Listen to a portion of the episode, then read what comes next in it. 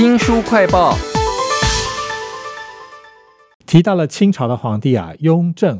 我第一个想到的就是他下面有很多人用血滴子哈。那另外还有就是他品格有点问题，因为各种影视都说他篡改了康熙的遗诏嘛，杀害皇室兄长的样貌啊，其实都是加油添醋了。这么多年，到底真相如何呢？为您介绍《正说九王夺嫡》这本书啊，请到了说书人吕维正，维正你好。主持人好，各位听众朋友，大家好。讲到那康熙，他的儿子实在太多了，难怪会搞九王夺嫡哈。而且他那个儿子的名字呢，我们在那边也不敢念，因为那个字很少见啦。比如说雍正的名字就叫做胤禛，他的很多兄弟的名字的最后一个字呢，都是表示的是这个士字旁哈。所以我想接下来我们讲的都用排行来讲就好了。比如说九王夺嫡之前，老大、老二，还有形象最好的老八都挂了哦。那接下来这个老三怎么没有出来呢？对呀，大家就想说老大老二挂了，那雍正是老四啊，那那老三在干嘛？其实啊，书里面也稍微提到老三这个人啊，也算是文武兼备啊，而且很适合做学问的人啊。尤其是传教士说啊，如果他去研究这个西方传来的科学啊，这个成果应该会很不错。而且呢，大家应该会听过《康熙字典》啊，《四库全书》啦等等这些。这个老三啊，当时有受这个康熙的命令啊，去编辑一套叫做《古今图书集成》，也是个类似的东西。所以可见这个人其实资质才能啊都是不错的。可是他为什么好像最后就输给老四雍正呢？哎，这个书里面就说啊，他有表达困难，他有口疾呢，还是他是有雅斯伯格症呢？书里面倒是没有讲得很白啦。但是基本上啊，他的人缘啊非常差，毕竟你没有办法跟人家好好社交讲话嘛，那怎么可能会有好的人缘呢？所以说他也就这样渐渐的像淡出了一样。书名叫做《正说九王夺嫡》哈，我们已经讲了好几个了。听说在夺嫡的最后时刻哈，除了老四雍正以外，还有一个黑马老十四，就是排行第十四个嘛。他一定没有成功嘛，不然我们历史就改写了。那这个黑马为什么没有成功呢？我们之前讲过啊，八王爷因为在老大老二都因为犯了错被老爸关起来的时候啊，自己太照镜啊，不小心露了马脚出来，结果让这个康熙老爸非常生气啊，想要一口气也把他处理掉。那这个时候的皇十四啊，才二十岁哦，是个血气方刚的青年啊，而且呢，他也是这个八王集团的一员啊。他即使在这个康熙老爸在非常愤怒的情况之下，还是站出来啊，维护自己兄长啊，说他没有要谋反。康熙居然气到拔剑出来，想要砍了自己的第十四这个儿子，这么严重的情况啊！可是呢，其实啊，就因为这个事情啊，康熙对这个儿子啊，反而是非常喜欢，因为觉得他，你看，非常的这个率真单纯，非常重感情，在这么生命有危险的情况下，还要站出来维护自己的哥哥，所以说康熙对他的印象是很好的。所以可能就是因为这样，大家就觉得说，这个皇十四将来一定是皇帝啊，就有这样的幻想。可惜啊，毕竟他实在太年轻了。康熙在驾崩的时候啊，他是三十岁而已，他排十四哎。所以前面有多少个兄长？好歹有十个以上吧。你想想看，一个皇帝前面有十几个兄长，将来他怎么指挥得动人家？会不会有人之后反而起来起兵造反呢？而且还有一个很明显的证据就是啊，康熙这个人啊，其实很传统的满洲人，他很大小眼。你要有亲王的这么高的这个爵位的身份啊，将来才有资格啊去接任皇帝的位置。可是呢，这个皇十四啊，在他驾崩的时候啊，也没有到这么高的位置，所以其实作者就认为说啊，康熙就是心里想清楚了，他不会叫这个儿子去接位置，不然的话，早早就把他升到那种和硕亲王这种最高的位置啊，将来才可以直接顺理成章当皇帝。书名叫做《正说九王夺嫡》哈，前面这么多的皇子呢，都曾经犯过错。那这个雍正应该也犯过错吧？为什么他就没事，最后还可以胜出呢？哎，当然这本书啊，也要把雍正从小到大的背景跟大家说明一下。那基本上啊，跟他其他的这些兄弟不太一样的地方是啊，雍正这个人啊，念书啦、学问啦、文学啦、政治啊这方面很厉害，可是呢，在武功这方面大概就不太擅长。所以说，从现在的话来讲啊，他可能有点这种学霸的感觉，就是功课非常的好嘛。据说他从小就是有一点这种自视甚高，瞧不起别人，而且啊，他对别人的一些评价或说话，有时候往往就比较刻薄一点，跟我们现在戏剧里看到的那样形象还是有点像。而且呢，他同样也是个脾气不好的人。所以说，他小时候啊，其实康熙就不喜欢他。但是呢，后来为什么有转折呢？结果很不幸啊，又是跟这个八王爷有关。原来啊，他们两家小时候关系就不错，因为他们的妈妈啊是同一个梯次进入清宫当这个康熙的妾的。他们小时候也都是生活在一起，所以原先他们关系是很好。结果有一次啊，康熙出门巡视的时候啊，带着雍正一起出去，这时候京师里传来说，呃，老八生病的消息，而且好像病得还很重哦。结果这时候啊，雍正就犯了一个错误，就是他有点想急着回去看自己的弟弟，然后就跟老爸说：“我可以不可以先回去？”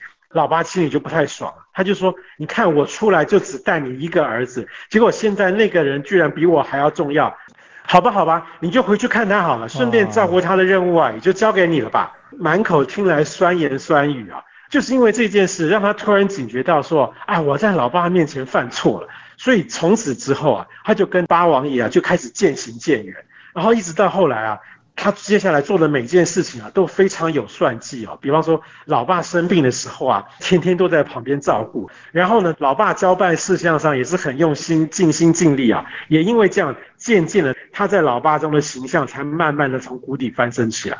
书名叫做《正说九王夺嫡》哦我们都知道康熙的儿子最后就是雍正出来当下一代的皇帝嘛，哈。听说这整个事情搞了三十几年了，雍正当上皇帝之后，应该还有一些余波荡漾吧？其实九王夺嫡啊，绝对不是雍正当上皇帝之后就结束了。实际上他当上皇帝之后啊，那些过往的政敌都还在嘛。所以说，在他当皇帝的这将近十三年的时间里面啊，他就陆陆续续的把敌人啊一个一个把他清掉。当然，也都是他的亲兄弟，还有一些朝中的大臣啊。他不但清掉了自己的亲兄弟，连亲兄弟的大儿子啊也一并全部清掉啊。哇，这个听起来好像有点过分啊，但其实想一想也算合理了，因为毕竟这些兄弟的大儿子啊，其实也都往往成年了，所以他们其实也可能根本就参与到九王夺嫡的斗争当中啊。啊，只不过呢，那个最早被废掉的那个皇太子啊，他的大儿子啊，却没有被这个雍正给整倒，一直到乾隆年间啊，都还活着。但是呢，在乾隆年间呢，这位废太子的这个儿子啊，他表现就不太一样啊，可能是那个时候啊，乾隆的嫡长子刚刚过世，一下子少了这个朝中的这个继位人选，他可能心里有点幻想说，哎，我是不是还有机会？所以后来呢，乾隆啊。就发现说，朝中还有一些人跟皇宫贵族啊，有些私下来往，在这中间就发现了这个人的有谋反的证据，所以呢，就把他一口气解决掉了。到此为止呢，从康熙的儿子到儿子的儿子啊，所有相关人等啊，全部都解决了，就在乾隆四年。所以说这本书说啊，九王夺嫡是在乾隆四年才真正的落幕。书名叫做《正说九王夺嫡》哈。清史专家重述康熙朝最惊心动魄的皇位争夺战，独到拆解雍正夺取上位的重重疑点。为什么会搞到斗争？就是因为那个制度有问题嘛，像是嫡子继承或者是推举继位。如果这些制度以前也曾经发生过缺点的话，那清朝这几个皇帝有没有做一些什么努力呢？改进它？哎，其实啊，这个事情在康熙这一朝啊，他几乎没有任何解决的方案，一直拖到最后人死掉，才用一个让大家觉得很怀疑的，你居然只是用嘴巴说说让雍正继位，是真的假的？就会产生这样的一个很大的疑问，所以在他的任内他都没有解决。那最后呢，是靠雍正啊，用了一个所谓秘密立储的方式去解决，也就是大家可能在戏剧里常看到，就是写好了一个秘密的皇帝诏书啊，然后把它放在那个乾清宫的正大光明匾的后面。这个叫做秘密立储嘛，那实际上内容到底是指定谁啊，并没有说，所以才叫秘密立储。大家你们尽量去猜就好了。你们想要当皇帝的，就通通过来取悦我就好了。毕竟啊，秘密立储就是我要随时改啊，我也不用告诉大家，就偷偷上去把这个正大光明匾后面的这个诏书改一改就好了。所以正大光明后面还是偷偷摸摸嘛。但是书里也讲，这样也有缺点，这个就叫做密室政治嘛。这个现代人最讨厌，而且呢，如果说皇帝是被胁迫的，不得已啊选了谁，到时候这个一翻两瞪眼，那这个国家是不是反而比大家来先争一下还要危险呢？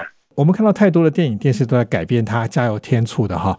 不晓得维正自己看完的时候有没有觉得，哎，一开始你对这整件事情的印象，在看完以后会完全不一样呢？其实我看完这本书之后，对于康熙跟雍正这两个皇帝啊，印象啊确实有改变哦。之前啊，我对于康熙的印象应该也就是跟大家差不多了，就是哎呀，他是中国历史上少见的这个很圣明的君主之一啦，哈，大概是这样。可是呢，看完这本书之后，我第一个感觉就是哦，我觉得他好孤单哦。你看看。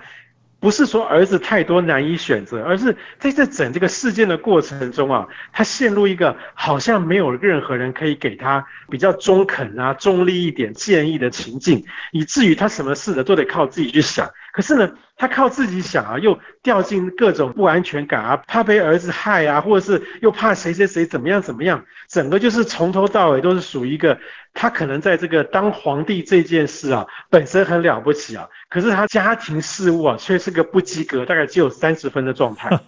那对于雍正呢，我对他印象其实也就是像那种什么戏剧那种《雍正王朝》里面演的那个皇帝是那个样子，就是每天都眯着一个眼睛啊，在那边。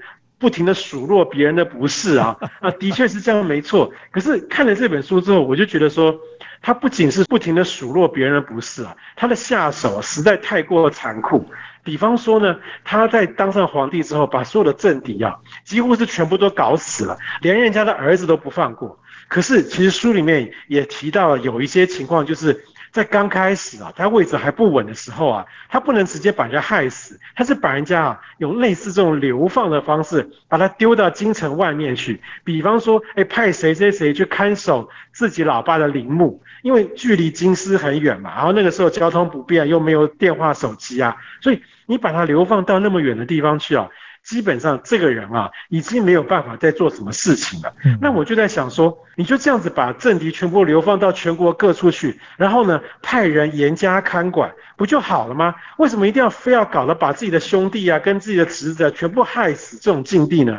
我真的觉得这个人啊，真的是一个心眼很小、充满了恨意的家伙，真的很让人觉得讨厌。哇，这些精彩的人性的故事啊，在皇族内斗的时候更刺激了，都在这本书《正说九王夺嫡》当中啊。非常谢谢说书人吕维正为我们介绍，谢谢您，谢谢大家，也请记得帮我们新书快报按个赞、分享以及留言哦。这些事呢，都是我们在网络上面花很多时间做的。如果你有时间、有兴趣的话呢，欢迎来当我们的志工哦。新书快报，下次再会。